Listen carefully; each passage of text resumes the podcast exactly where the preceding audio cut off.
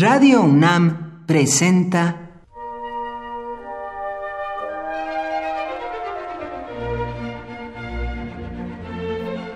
Cuaderno de los Espíritus y de las Pinturas por Otto Cázares.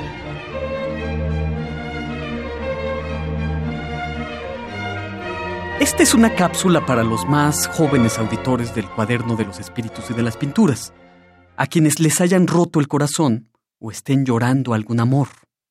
Primero, una triste noticia. La noticia la da Cyril Connolly.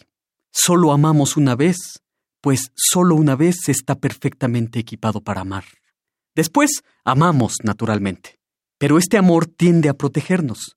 Ya no nos entregamos con la apertura que solíamos. En cierto modo, las penas de amor inmunizan contra amores subsiguientes.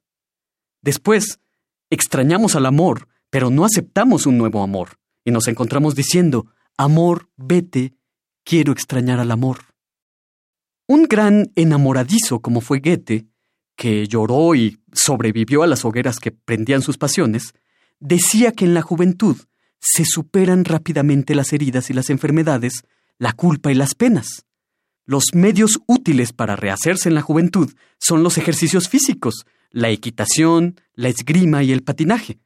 Por supuesto que en nuestra sucia ciudad es difícil encontrar dónde practicar la equitación y la esgrima, pero la idea de los ejercicios físicos permanece, digamos pues, básquetbol.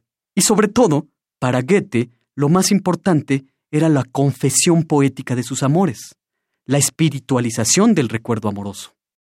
El Werther es precisamente eso, un curarse en salud de la pasión amorosa que Goethe sintió por Carlota von Stein.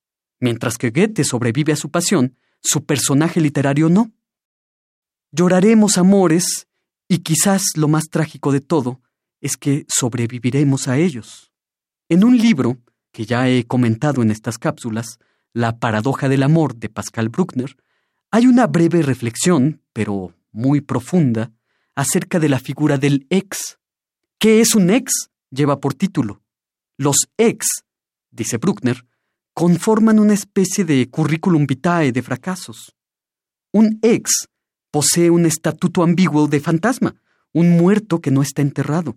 Pero también dice que es consolador saber que no somos los primeros en la historia emocional de alguien, que el ser amado goza de cierta experiencia para que la adoración de la que somos objeto no venga de la ignorancia, sino de una comparación razonable.